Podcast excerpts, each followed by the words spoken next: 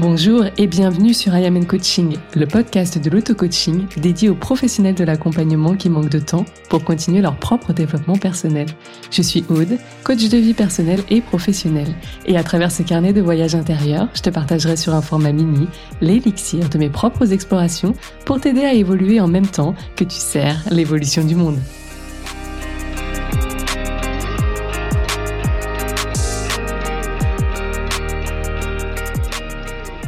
Hello Maintenant que tu as compris en quoi l'ego nous compliquait la vie, et si ce n'est pas le cas, je t'invite à écouter l'épisode 1 et 2 de ce podcast. Si c'est le cas, tu veux certainement connaître la plus grande clé pour en sortir et revenir dans le cœur. Eh bien, ça tombe bien, c'est le programme du jour. En tout cas, surtout, reste bien attentif ou attentive jusqu'à la fin de cet épisode car j'ai une surprise pour toi. Petit rappel, l'ego, comme nous le dit si bien Serge Marquis, c'est ce super-héros aux multiples identités qui squatte ta tête et qui te fait perdre le sens de la vie. Pourquoi vouloir tant s'en détacher et comment, c'est ce qu'on va voir. Au quotidien, on pense constamment avoir raison. Ça aussi, c'est un coup de l'ego, hein, on va pas se mentir. Et plus on va penser avoir raison, plus on va venir faire grossir cet ego. C'est pas pour rien qu'on se retrouve parfois à dire à certaines personnes qu'elles ont pris la grosse tête. Pourquoi elles auraient pris la grosse tête? Bah Certainement que sur leur chemin, il y a eu de plus en plus de validations ou de situations dans lesquelles on leur aura donné raison. On leur aurait peut-être démontré qu'effectivement, euh, sur différents points, ils avaient raison. Et ça, de plus en plus souvent, eh bien, tout ça, ça vient nourrir l'ego, si bien qu'après, comme on dit, la tête ne passe plus les portes. À nouveau, on pourrait se demander quel est le souci avec ça. Selon moi, ça devient un souci quand on se retrouve dans des situations où il y a des personnes qui vont littéralement péter un câble, comme on dit, parce que toute cette fausse identité, construite peut-être sur des semaines, des mois, des années, qui leur aura fait monter des étages et grossir la tête, ben, le jour où elle tombe, cette tête, cette identité, le jour où elle s'effondre, eh bien la personne, elle redescend d'autant d'étages qu'elle est montée. Et là, ça fait mal. J'adore ce que dit Serge Marquis dans son livre. À nouveau, hein, euh, je te remettrai la référence du livre dans les notes du podcast si jamais tu l'as pas noté dans les précédents épisodes. Il dit que l'ego, c'est le cancer de la conscience. Il fait sûrement plus que tuer puisqu'il empêche les vivants de vivre en s'emparant de leur attention. C'est fou, non? Moi, j'ai adoré la clairvoyance de ce passage.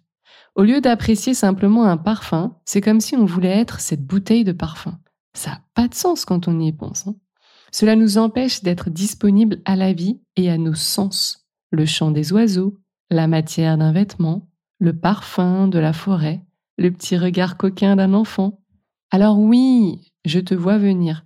Par moments, on le voit et on apprécie même tout ça. Surtout si tu es familier ou familière aux pratiques de mieux-être, de bien-être, comme le yoga, la méditation, la sophrologie, etc. Et cet éclat de conscience, c'est vraiment un bon début. Bravo pour ça. Mais on peut encore aller plus loin. Alors si l'ego crée les problèmes, bah, tu comprends bien que l'absence d'ego les retire. Un ego apparaît dans une tête pleine de pensées. L'ego disparaît dans une tête tout aussi pleine, mais cette fois-ci de silence. Comment sortir de l'esclavage de l'ego? Eh bien, tu l'auras compris.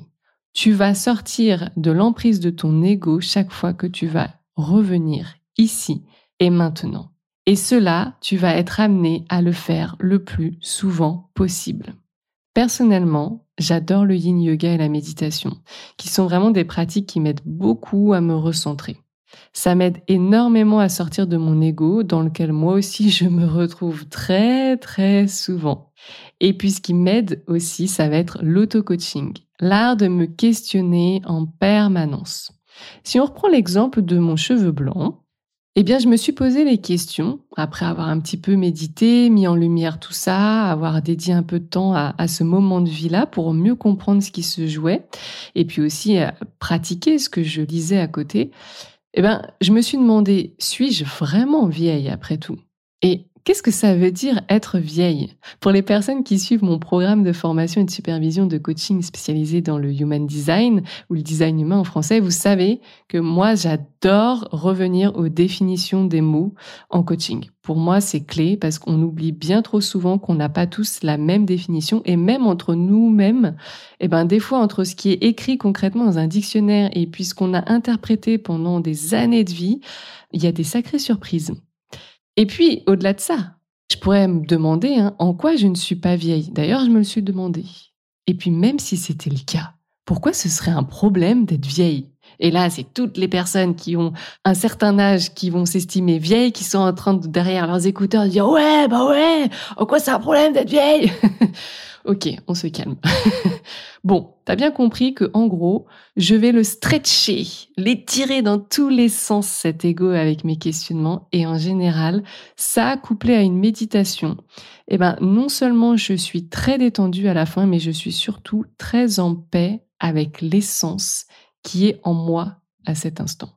Sans l'ego, il y a juste ton être, il y a juste ton essence, elle-même connectée à toutes les autres essences créant ainsi une belle planète.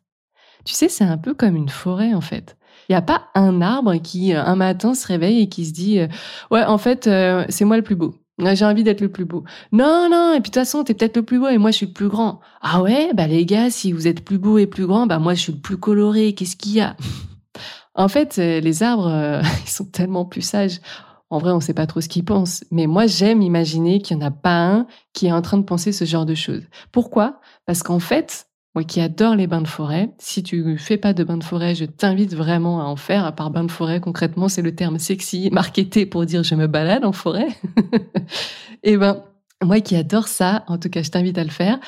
J'aime beaucoup constater à quel point la forêt, c'est juste magnifique. Et qu'est-ce qui la rend magnifique? Au-delà des saisons et de la vie impermanente, on se rappelle, qui passe chaque jour sur ces arbres, eh bien, c'est toutes ces différences de taille entre les uns et les autres, toutes ces couleurs, ces différences d'espèces. C'est tout ça qui fait la beauté de la forêt. Donc, c'est tout ça qui fait aussi la beauté de notre planète.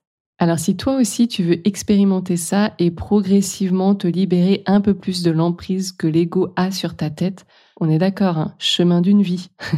bah, je t'invite tout de même à télécharger la méditation courte, rapide et efficace que j'ai créée pour toi pour revenir ici et maintenant chaque fois que tu en ressentiras le besoin.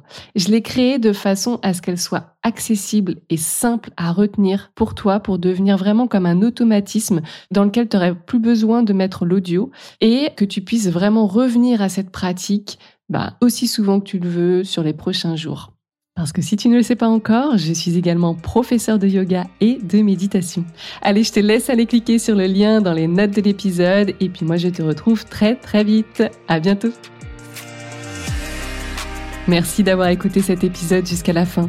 Si toi aussi tu veux participer à ce mouvement de paix doux et progressif que je souhaite créer en continuant de se changer soi et non les autres, eh bien n'hésite pas à partager cet épisode ou ce podcast tout autour de toi, t'y abonner et pourquoi pas laisser un avis sur Apple Podcast ou Spotify. En tout cas, on se retrouve très vite sur le podcast I Am and Coaching.